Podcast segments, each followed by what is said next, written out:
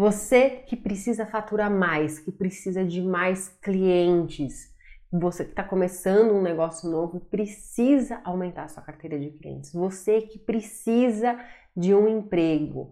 Em vez de você sentar na frente do computador, muitas vezes de pijama, desarrumado, com aquela energia ruim, que tal a partir de hoje você sentar na frente do computador como você estivesse na frente de um cliente, como você estivesse numa entrevista de emprego, penteado, as mulheres maquiadas, os homens, né, com a barba feita, com uma roupa mais legal, né, as mulheres com bijuterias, exatamente como vocês fariam numa entrevista de emprego ou ao falar com o um cliente.